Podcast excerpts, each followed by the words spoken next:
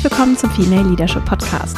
Mein Name ist Vera Strauch und ich bin Host hier im Podcast, in dem es darum geht, dass du deinen ganz eigenen Stil im Job und Leben findest und deinen Weg mutig und selbstbewusst gehst. In dieser Folge geht es um Empathie. Ich habe für dich drei Impulse mitgebracht für empathische Kommunikation, wertschätzende Führung, für Einfühlsamkeit im Umgang miteinander und spreche auch darüber, weswegen das so wichtig ist und vor allem auch ein Führungsthema ist, empathisch sein zu können, sich in andere einzufühlen. Und einen Punkt, auf den ich auch eingehe, von dem ich weiß, dass es hier auf jeden Fall einige der Menschen, die zuhören, beschäftigt und mich auch selbst, ist, was kann ich tun, wenn ich einfühlsam bin, damit es mir nicht meine Energie raubt und mich vollkommen aussaugt energetisch. Ne? Denn wenn es mir leicht fällt, mich einzufühlen in andere, dann kann das durchaus auch kippen und also ich nenne es mal so kippen, dann kann das zu etwas werden, was mich sehr viel Kraft kostet und mich eher meiner Energie raubt und vielleicht dann auch meine Einfühlsamkeit mit mir selbst etwas zu kurz kommt, die eigenen Grenzen nicht gewahrt werden. Und ich habe für dich ein paar Impulse bzw. Gedanken, um auch nochmal anders auf das Thema zu blicken, die dir vielleicht dabei helfen, genau daran zu arbeiten und das für dich auch ohne großen Aufwand vielleicht durch ein, zwei kleine andere Gedanken anders anzugehen und zu verändern. Bevor wir loslegen, das passt ganz gut, habe ich noch eine offizielle Verkündung hier in eigener Sache. Und zwar habe ich jetzt, äh, wo ich diese Folge einspreche, mein Buchmanuskript fertig geschrieben. Es ist fast fertig und auf dem Weg in die Produktion, wie das so heißt im Verlagswesen. Und damit ist es jetzt offiziell, dass am 4. Oktober mein erstes Buch, das heißt Unbequem eine Aufforderung zum Anecken, erscheinen wird. Ich bin ganz aufgeregt und freue mich riesig auch schon über die vielen Vorbestellungen. Wir packen den Link auch nochmal in die Show Notes. Und wenn du Lust hast, dir unbequem schon vorzubestellen, freue ich mich natürlich riesig. Ich freue mich über jeden Menschen, der dieses Buch gerne lesen möchte. Und es war eine, ja, eine aufregende, intensive Zeit. Eine ganz spannende, aber auch sehr fordernde Aufgabe. Und ich werde dir auch an anderer Stelle nochmal mehr erzählen und dann auch, wenn es tatsächlich dann soweit ist, dass das Buch erscheint, werden wir hier auch das eine oder andere nochmal zu den Inhalten auch teilen und machen uns jetzt auch schon Gedanken, wie das aussehen könnte. Es ist sehr schön und ich bin ganz dankbar, das hier heute auch mit dir zu teilen und wollte das nochmal offiziell sagen. Ich habe es ja immer mal so zwischendurch erwähnt und hier auch nochmal so offiziell bekannt geben. 4. Oktober. So, und jetzt legen wir aber auch los mit dem Thema, das tatsächlich auch in der Buchrecherche für mich eine Rolle gespielt hat und wozu ich mich jetzt freue, mit dir das eine oder andere hoffentlich sehr hilfreiche zum Thema Empathie zu teilen. Und dann legen wir gleich mal los.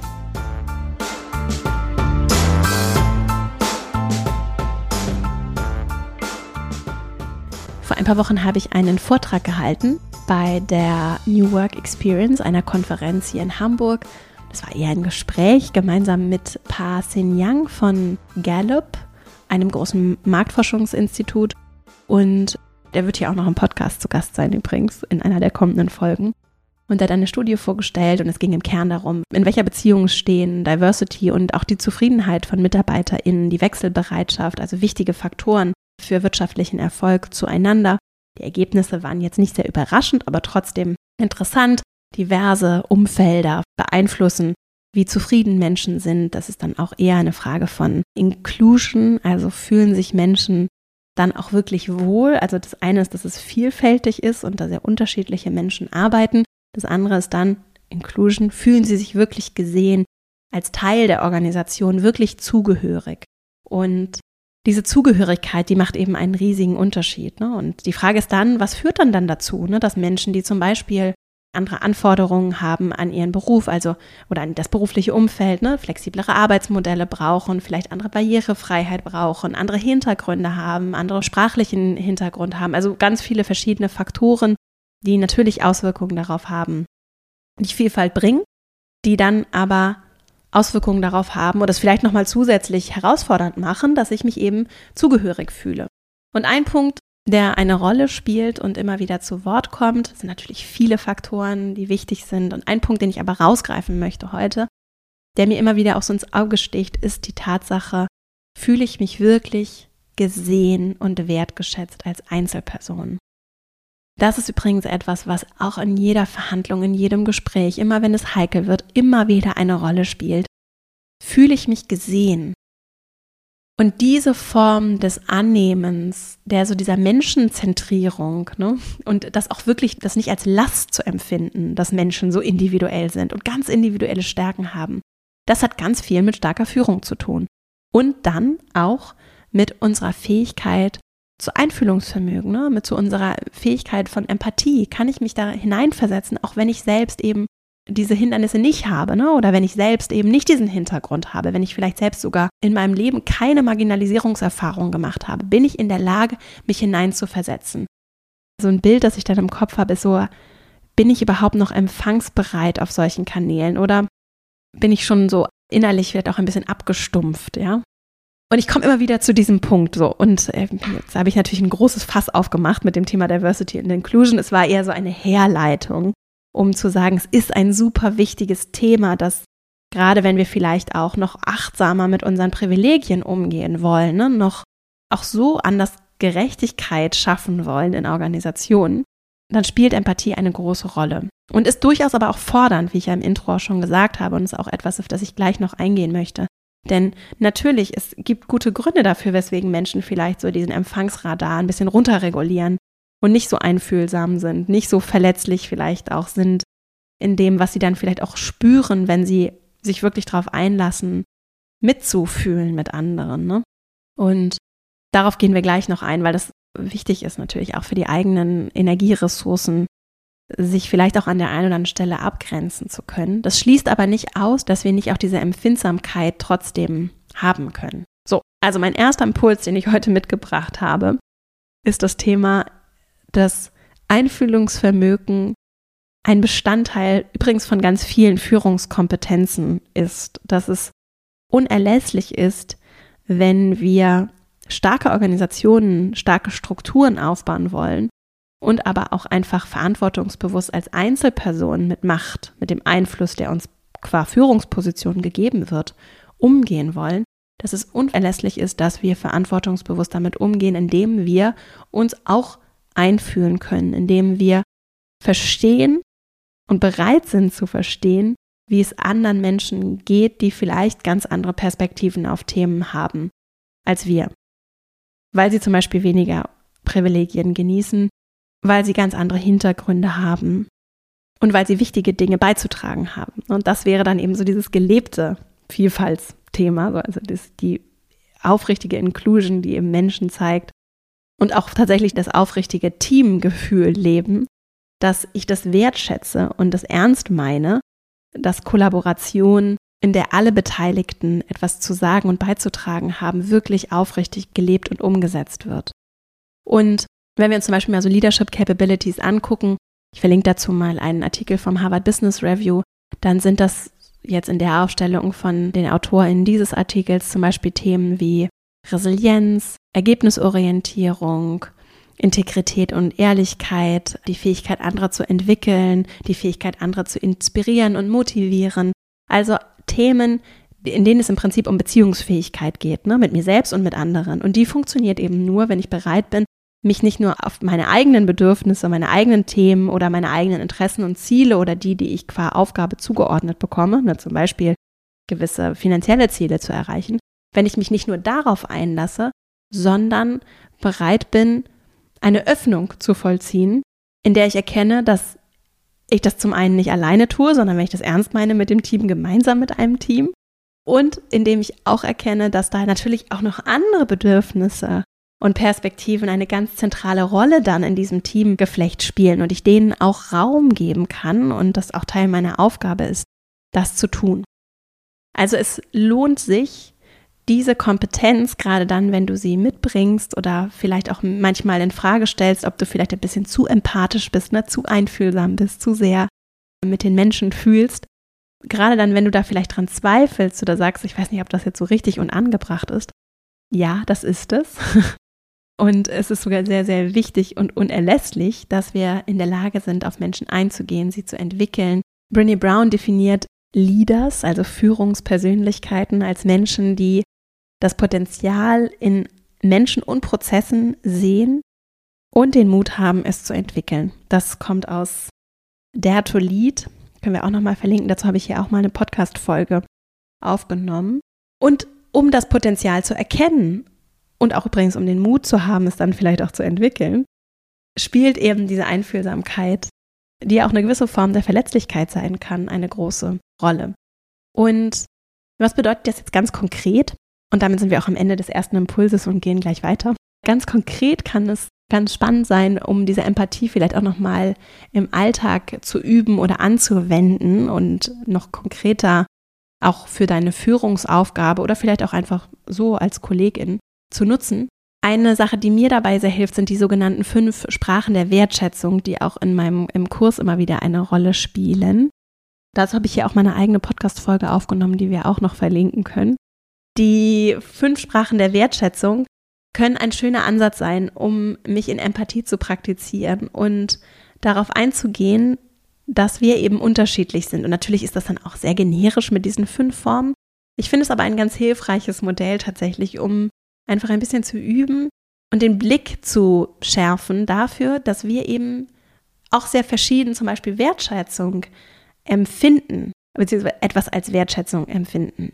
Und es gibt ein Buch dazu auch, das, wie gesagt, darauf gehe ich in dieser Podcast-Folge ein zu den fünf Sprachen der Wertschätzung am Arbeitsplatz, so heißt das Buch. Das verlinken wir in den Show Notes. Und im Kern geht es darum, dass Menschen durchaus unterschiedlich sind im Hinblick darauf, was sie als Wertschätzung empfinden. Also wie zeige ich, dass ich etwas wertschätze und was empfange ich dann auch als Wertschätzung, die mir gesendet wird. Und die fünf Sprachen sind Worte der Bestätigung, physische Geschenke, praktische Hilfe, Quality Time, also Zeit zusammen und physische Berührung. Und das Ganze basiert auf so fünf Sprachen der Liebe, weil auch im Privaten ist es dann so, dass wir auch, so sagen es die Autoren, dass wir auch im Privaten, also mit Menschen, die wir lieben, in unserer Familie, Freundschaften, Partnerschaften, dass wir auch da Liebe sehr unterschiedlich senden und empfangen. Und vielleicht hast du Lust, dir das mal anzugucken und auch für dich mal zu überlegen, was wäre denn für dich jetzt so deine Sprache der Wertschätzung und das auch mitzunehmen in deinen Arbeitsalltag. Ne? Also vielleicht bist du jemand, der die Wertschätzung zeigt durch schöne Worte, ne, indem du den Menschen das immer wieder sagst und sagst. Und dann sind da aber vielleicht Menschen in deinem Team, die brauchen eher die praktische Hilfe oder die wissen es sehr zu schätzen, wenn du dir vielleicht einen Moment Zeit nimmst, um dir mit ihnen ein Thema anzusehen. Und es ist ganz spannend, aus dieser Perspektive einfach mal dich hineinzufühlen und vielleicht auch ins Gespräch zu gehen, um besser zu verstehen, was empfinden Menschen denn als wertschätzend und fühlen sie sich auch gesehen und wertgeschätzt für die Arbeit, die sie leisten. Vielleicht ist das für dich ein Modell, das ganz hilfreich ist, um so ein bisschen einfach einem Thema einem konkreten Thema Aufmerksamkeit zu schenken, aus der Perspektive von Empathie. Das bringt mich zu meinem zweiten Impuls, denn wir wollten ja darüber sprechen, was du tun kannst, damit dich das nicht auslaugt. Also mal angenommen, du bist jemand, der die sehr empathisch ist, fühlst mit anderen und erlebst das zum Teil als Hindernis, ne? weil es dich vielleicht sehr viel Energie kostet, weil es vielleicht aber auch dazu führt, dass du in Verhandlungen sehr schnell bereit bist, deinen Punkt aufzugeben, ne? sehr schnell sagst, ja, okay, ich verstehe, also kenne ich das, ich verstehe total, was du sagst. Insofern bin ich bereit, jetzt hier Zugeständnisse zu machen, die ich eigentlich gar nicht machen wollte, weil ich mich so gut hineinversetzen kann, wie es für dich ist. Und das ist eigentlich ein ganz schönes Beispiel, das zeigt, wie es dann kippen kann.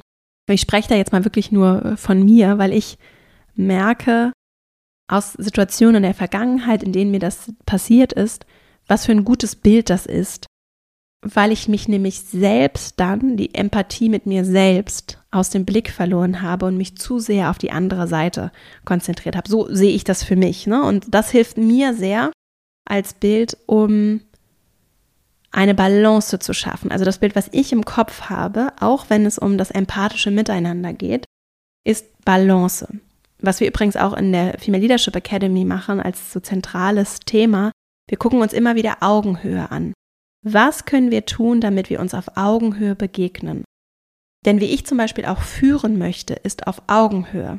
Ich möchte mich nicht über andere stellen und das sind durchaus auch Konzepte, die sind verbreitet, die werden auch im Alltag so praktiziert. Ne? Also ich stelle mich über dich. Das kann ich auch sehr freundlich und gut tun. Ich bin so ein bisschen so die väterliche, mütterliche Instanz, die aus so einem Eltern-Ich ne, zu dir hinabblickt, sich über dich stellt, vor dich stellt auch, ne, dich auch beschützt und dir vielleicht auch viele Sachen abnimmt und Gutes für dich tut, so, die ist aber disempowering. Ne? Also das ist schon etwas von, du bist das Kind, jetzt überspitzt gesagt, du bist das Kind, ich bin die erwachsene Person.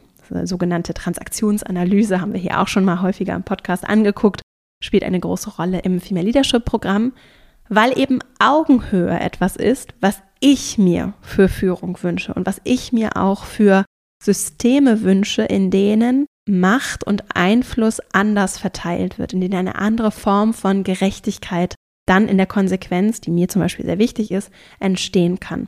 Und das ist manchmal durchaus anstrengend für mich, für andere. Das bedeutet weniger Fremd, mehr Eigenführung, schafft aber eine andere Form von Balance und ist natürlich etwas, was anderen Menschen durchaus auch mehr Einfluss geben kann. Also wenn ich jemand bin, der die auf Macht aus dieser Brille guckt, also nicht als ich stelle mich über dich und ich nehme dir auch viel ab und kümmere mich und so. Wenn ich nicht so gucke, sondern sage, wir sind auf Augenhöhe, wir sind alle erwachsene Menschen hier und ich traue dir zu, dass du vielleicht selbst zur Lösung kommst. Ich gebe dir Verantwortung und Einfluss. Ich lasse dich wachsen. Mich interessiert, welche Stärken und Talente du hast und wie ich dir helfen kann, die besonders gut in deinem Umfeld einzubringen. Das ist eine ganz andere Dynamik, ne?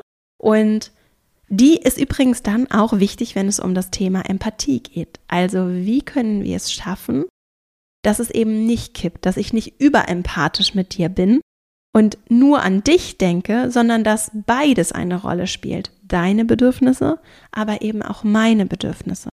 Und das ist etwas, was du vielleicht auch für dich mitnehmen kannst, wenn du merkst, dass es kippt und du vielleicht in Situationen dann die andere Seite überbetonst, wie könnt ihr eine Balance herstellen? Was kannst du in deinem Einflussbereich tun, um Balance herzustellen? Und wie kannst du für dich vielleicht nochmal anders auf euch blicken in der Situation? Anders im Sinne von, und das kommt jetzt aus dem sogenannten sachbezogenen Verhandeln, wir sind alle Problemlöserinnen am Tisch.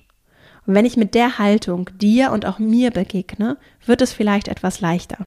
Heute werden hier viele Podcast-Folgen verlinkt, aber wenn du Lust hast, dazu nochmal tiefer einzusteigen, gibt es hier eine Doppelfolge zum Thema Verhandeln, sachbezogenes Verhandeln nach dem sogenannten Harvard-Prinzip. Gerade wenn es dir bei Verhandlungen vielleicht schwer fällt, eben nicht zu sehr auf die andere Seite zu gehen oder vielleicht auch zu hart zu sein und gar nicht empathisch mit der anderen Seite und deren Bedürfnissen und Interessen und Zielen zu sein, dann lohnt es sich da vielleicht nochmal für dich reinzuhören. Du findest die auch dann in den Show Notes. Und bevor wir jetzt gleich zu meinem dritten und letzten Impuls kommen, habe ich noch einen Gedanken zu dem Thema Empathie.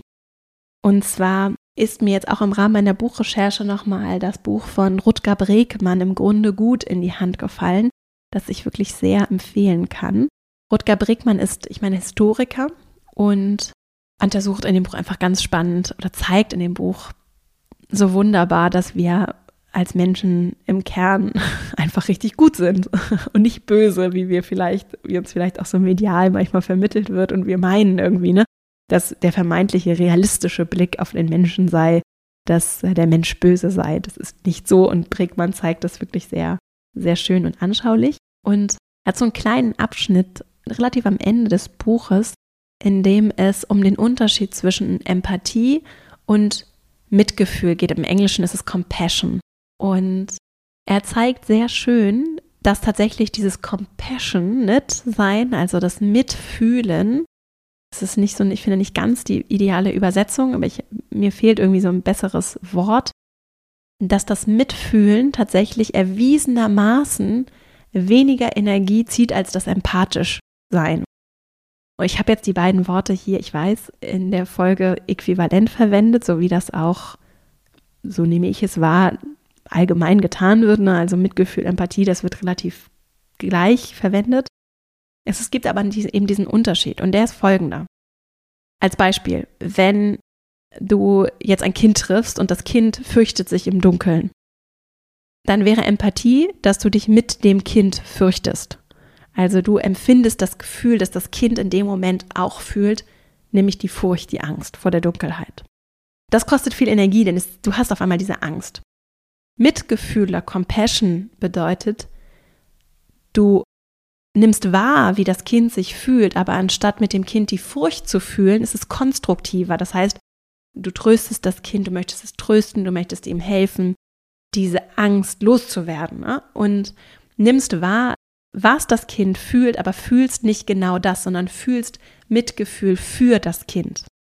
Und das ist dann eben erwiesenermaßen etwas, was viel konstruktiver ist und deswegen eben Energie, eher Energie gibt sogar, als dass es Energie zieht.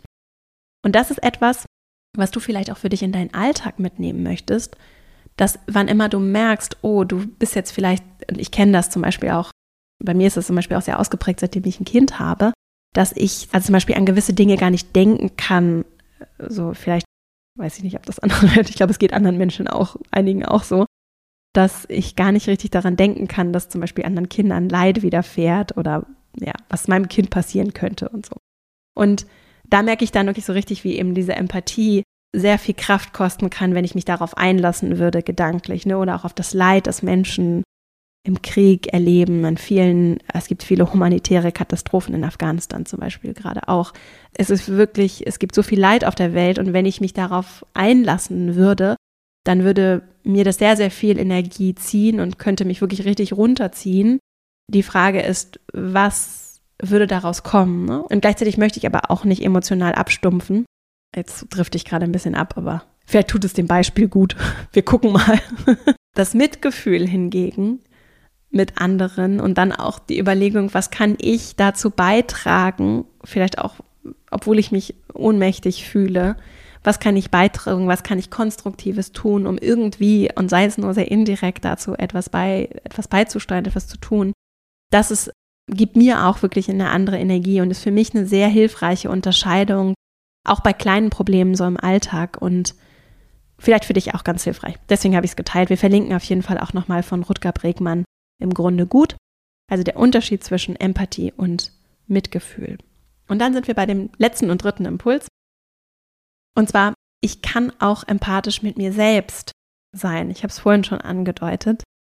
Also darauf achten, dass es mir auch gut geht und dass ich so vielleicht zum Beispiel auch meine Resilienz steige, also meinen Umgang mit den Herausforderungen, den, die das Leben so bietet, steige, dass ich auch meine Haltung beeinflusse, mit der ich anderen begegnen kann. Und das ist dann wie so ein positiver Kreislauf. Ne? Wenn ich gut mit mir bin, kann ich gut mit anderen sein, gibt es noch wieder andere Rückmeldungen aus meinem Umfeld. Und diese Selbstfürsorge, finde ich, sagt sich immer sehr leicht, lebt sich aber in der Praxis, in so der Leistungsgesellschaft, dem Umfeld, in dem wir uns so bewegen, mit vielleicht auch den Anforderungen, weil irgendwie, weil da nicht nur ein fordernder Job, sondern vielleicht auch ein forderndes privates Umfeld ist, weil es lauter Dinge gibt, Sachen, die an einem zerren und ziehen, dann ist diese Selbstfürsorge relativ schwer in der Praxis manchmal umgesetzt. Vielleicht geht es dir auch ähnlich. Und deswegen finde ich es ganz spannend zu überlegen, wie können wir denn an dieser Empathie für uns selbst erstmal arbeiten? Ne? Wie kann ich zu mir selbst vielleicht und meinen Gefühlen, den Dingen, die mich bewegen, mir wirklich etwas bedeuten? Wie kann ich da vielleicht nochmal wieder mehr intensiver einen Bezug herstellen? Und das ist zum Beispiel etwas, dem wir uns ganz intensiv in der Female Leadership Academy auch widmen, weil das dann auch ganz konkrete Auswirkungen hat auf unseren Berufsalltag. Ne? Das ist was, was so häufig dann auch gefragt wird von Unternehmen, wenn die da mit uns zusammenarbeiten. Ne? Ist das nicht ein bisschen zu viel Persönlichkeitsentwicklung und zu viel mit mir selbst was tun? Das ist die Grundlage. Wenn ich Menschen in meiner Organisation habe, und ich kann das aus eigener Erfahrung wirklich aus der praktischen Erfahrung, ganz mal unabhängig von all den Studien und Ergebnissen, die es sonst so gibt, nur bestätigen, wenn ich selbst mit mir gut bin, ja, und wirklich, ich sehe, was ich kann, ich weiß, dass ich gut bin, es geht mir körperlich, aber auch mental gut, ich habe diese innere Kraft und Stärke, dann kann ich all das im Außen ganz anders leben dann habe ich keine Angst mehr und fühle mich bedroht von den besten MitarbeiterInnen, die es gibt. Ne? Das ist ja das, was wir eigentlich wollen. A-People hire A-People, B-People hire C-People. Ich finde es jetzt nicht so gut, glaube ich, ein Zitat von Steve Jobs. Ich finde es jetzt nicht so gut, Menschen als A und B zu bezeichnen. So. Die Essenz ist aber, wenn ich wirklich stark bin und wir sind alle stark, wir sehen es nur manchmal nicht. Ne? Wenn ich keinen Zweifel daran habe, dass ich gut bin, dass ich meinen Platz hier auf dieser Welt in der Organisation habe, dass ich genug habe und bin, dann ist es leicht, andere hochzuheben. Und was wir brauchen in Organisationen sind Menschen, die andere hochheben. die sich nicht bedroht fühlen von guten Leuten, sondern die sie fördern und entwickeln. All das steht immer in diesem Lied. Ich verlinke das ja auch nochmal, ne? in, diesen, in jedem Leadership-Artikel, ich glaube wirklich in jedem, der zu finden ist, geht es immer wieder darum, gute Leute zu fördern, Potenzial zu fördern, sich selbst zu fördern, andere zu motivieren und zu inspirieren. Wie passiert das? Indem ich sie nicht demotiviere, ja? indem ich ihnen eben keine Steine in den Weg lege, damit ich keine Angst vor ihnen habe, damit ich eben starke Kommunikation möglich mache, Umfelder schaffe, in denen Menschen sich richtig wohlfühlen. Und das ist möglich, wenn ich mich selbst nicht wohlfühle, ist aber viel leichter, wenn es mir selbst gut geht. Und in diese eigene Kraft zu kommen, die eigenen Stärken zu spüren, anwenden zu können, einzubringen, das schafft eine innere Haltung, in der ich ganz anders mich auch im Außen verhalten kann. Deswegen spielt es in der Female Leadership Academy zum Beispiel in meiner Arbeit immer wieder und auch hier im Podcast immer wieder eine Rolle. Und das ist auch nichts, was dann einfach irgendwie abgeschlossen ist, ne? sondern auch das, so ein Leben, diese innere Kraft und innere Energie, die ist ja auch zyklisch oder bewegt sich auf jeden Fall in einem Rhythmus und ist in Bewegung. Und das ist auch okay. Und es gibt mal Momente, in denen habe ich mehr innere Kraft und manchmal gibt es auch Momente, da habe ich gar keine innere Kraft. Das ist auch okay. Was ich allerdings entwickeln kann und was dabei hilft, dann vielleicht auch schneller wieder in einen anderen Zustand zu kommen, ist zum Beispiel die Kompetenz zu reflektieren, die Kompetenz multiperspektivisch zu denken, auf Themen zu blicken und auch die Kompetenz einfühlsam zu sein, wenn wir es jetzt mal als Kompetenz bezeichnen, ne? nicht abzustumpfen, sondern mit mir selbst und anderen einfühlsam zu sein, die Kompetenz, das dann in Kommunikation zu übersetzen. Und deswegen ist es in meinen Augen ein, ein Zusammenspiel, das sich auch auf diesen dritten Impuls übertragen lässt, von ich baue Kompetenzen auf, die ich dann abrufen kann und ich habe starke Routinen, Abläufe und auch eher so eine gewisse Lebendigkeit im Umgang mit mir selbst, die es ermöglicht, dass ich gerade dann, wenn es vielleicht auch mal nicht so leicht ist, mit mir selbst, mit anderen, Dinge abrufen kann und mit denen arbeiten kann und diese innere Stärke schneller wieder zum Vorschein kommt und für mich sichtbar wird, damit ich sie nutzen kann in meinem Umfeld, für mich und auch für andere. So, jetzt habe ich sehr viel dazu gesagt. Ich hoffe, du kannst das gut nachvollziehen. Ich kann nicht nur Mitgefühl mit anderen haben, sondern eben auch mit mir selbst. Und übrigens, weil es so schön ist, das weiße Herz von Jack Cornfield habe ich ja auch schon häufiger empfohlen. Und in dem Buch, aber auch in anderen Büchern von ihm, das hat mich einfach sehr berührt, liegt ja auch mal ein bisschen dran, wann liest man das Buch, ne? Und wie, wie, wie erreicht es einen gerade. Aber wenn du dafür gerade empfänglich bist, dann finde ich das sehr schön und habe daraus auch einiges übernommen oder das hat auf jeden Fall auch sonst meine Arbeit inspiriert. Dieses Mitgefühl mit mir selbst und anderen zu haben, kann wirklich ein ganz, ganz wichtiger Schlüssel sein. Darüber schreibt auch Bregmann, ja, für die Welt, ne? Weil natürlich, wenn ich Mitgefühl empfinde, wenn ich eben nicht abgestumpft bin, dann macht das was auch mit der Art und Weise, wie ich mit anderen umgehe, ne? Und dann schafft das Frieden. So. Das klingt jetzt sehr pathetisch, ist aber, wenn wir es zu Ende denken, also für mich ist das auf jeden Fall sehr nachvollziehbar und deswegen versuche ich auch einen Beitrag zu leisten, indem ich eben versuche mir zu überlegen und auch mit anderen gemeinsam daran zu arbeiten, wie können wir denn dieses Mitgefühl ganz konkret, ohne dass das dann, das machen dann andere, das ist auch schön und wichtig, aber ganz konkret, wie können wir das in so die Arbeitspraxis auch bringen, weil da eben auch viel, viel, ja, Energie, Klima herrscht und auch Miteinander, Umgang, Selbstverständnis, dass das eben überhaupt noch gar nicht praktiziert und Dabei, wie wir ja gesehen haben, so ich jetzt die letzten, weiß nicht, 30 Minuten hier immer wieder betont habe, ist das ein ganz zentraler Schlüssel für ganz viele Faktoren, die eben ganz essentiell sind, auch für wirtschaftlichen Erfolg, wobei ja, das ist wichtig, aber es ist auch nicht alles so. Und die Frage ist dann, was wollen wir auch moralisch, ne? Was wünschen wir uns als Menschen für diesen Planeten, für unsere Kinder, für andere Kinder, für diese Welt, ja? Und äh, für uns selbst. Und da da spielt eben genau dieser Punkt eine ganz zentrale Rolle und ist etwas, wo wir jede Person für sich ansetzen kann und im Kleinen vielleicht das eine oder andere für sich verändern kann. Und wenn wir das alle machen, das ist immer so das Bild, das mir auf jeden Fall Hoffnung gibt, wenn das viele machen, dann macht das eben auch viel. Und so, das war jetzt hier mein äh, kleines Wort zum Dienstag. Ich hoffe, dass du für dich vielleicht was mitnehmen konntest, was dir vielleicht der eine oder andere Impuls auch dabei hilft, mit deiner Energie nochmal anders umzugehen und auch auf das Thema Empathie nochmal anders zu blicken und das anzunehmen und zu sagen, ja, es ist gut, wenn du in der Führungsposition bist, wenn du Einfluss oder auch unabhängig von deiner Position, du hast Einfluss und Gestaltungsspielraum, du hast die Möglichkeit, diese Macht auch zu nutzen für die Dinge, die wichtig sind. Und da ist Empathie beziehungsweise dieses Mitgefühl ein ganz zentrales Element, um wertschätzend mit anderen umzugehen, um gut zu dir zu sein, um aber auch diese Balance zu schaffen, in der wir uns auf Augenhöhe in diesem Miteinander bewegen können, in dem, und das ist vielleicht auch etwas, was mit dir resoniert, in dem wir uns nicht über andere stellen, sondern uns gegenseitig empowern und Macht nicht erkämpfen, sondern teilen und andere unterstützen und heben und, und, und helfen und hochheben. Das wünsche ich mir.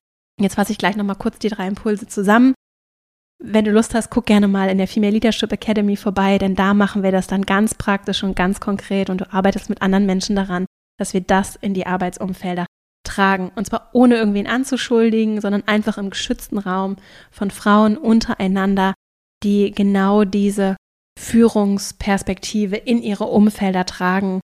Nicht um irgendwen anzugreifen oder irgendwie was wegzunehmen, sondern einfach um ein anderes Klima zu schaffen, das eine andere Dynamik möglich macht, in der Führung dann, und es wird wirklich überall betont, in dieser Kraft, die sie entwickeln kann, noch anders wirken kann. Das ist unsere, unsere Vision und es ist erstaunlich, wie gut das funktioniert und wie viel gute Energie entstehen kann, wenn Menschen zusammenkommen, sich gegenseitig unterstützen und gemeinsam Dinge lernen, sich entwickeln, sich öffnen, sich gegenseitig auch dabei helfen zu wachsen und andere dann in der Konsequenz auch wachsen zu lassen.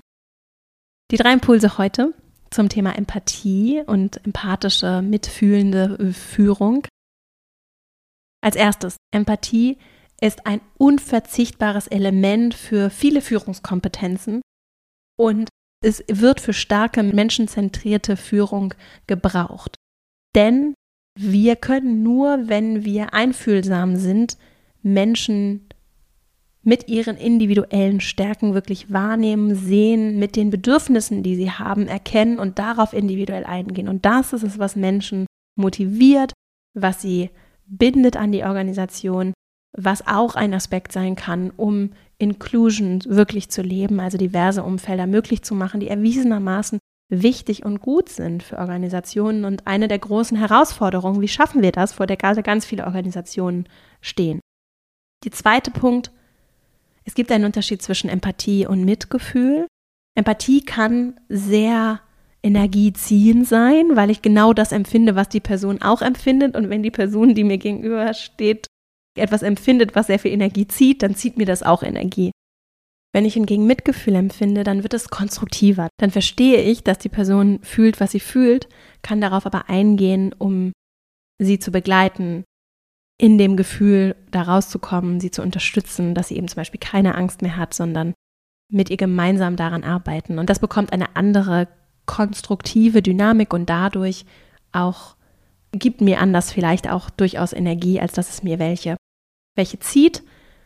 Der dritte Impuls, ich kann nicht nur mit anderen, sondern auch mit mir selbst empathisch sein, mit mir selbst einfühlsam, mitfühlsam sein. Das heißt, wenn ich diese Verbindung zu mir selbst herstelle, ist das vielleicht sogar für viele eine Voraussetzung oder ein, ein Baustein, der sehr wichtig ist, damit ich überhaupt in dieses Mitfühlen mit anderen kommen kann. Denn wenn ich für mich selbst vielleicht überhaupt nicht mehr fühle, ja, und das kann ja durchaus passieren, ich will das gar nicht bewerten, dann wird es eben schwer, mit anderen zu fühlen und dann wird es auch schwer für mich zu sorgen und in meine innere Kraft und Stärke zu kommen, was eben unverzichtbar ist für starke Führung und für auch Führung auf Augenhöhe.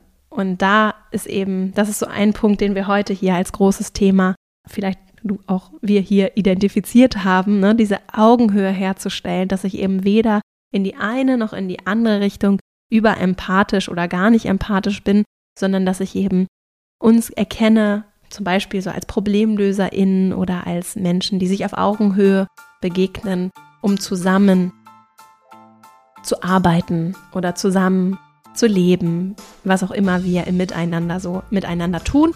Und das kann davon profitieren, wenn wir so eine gewisse Balance in diese Empathiedynamik bringen. die dann mir keine Energie zieht, sondern eher dazu führt, dass wir uns nochmal anders verbinden können, weil wir uns anders verstehen, dafür öffnen, was die anderen bewegt, aber auch teilen können, was uns selbst bewegt, weil wir verstehen, was uns bewegt. Ich hoffe, dass du für dich das eine oder andere mitnehmen konntest, dass dir die Folge gefallen hat.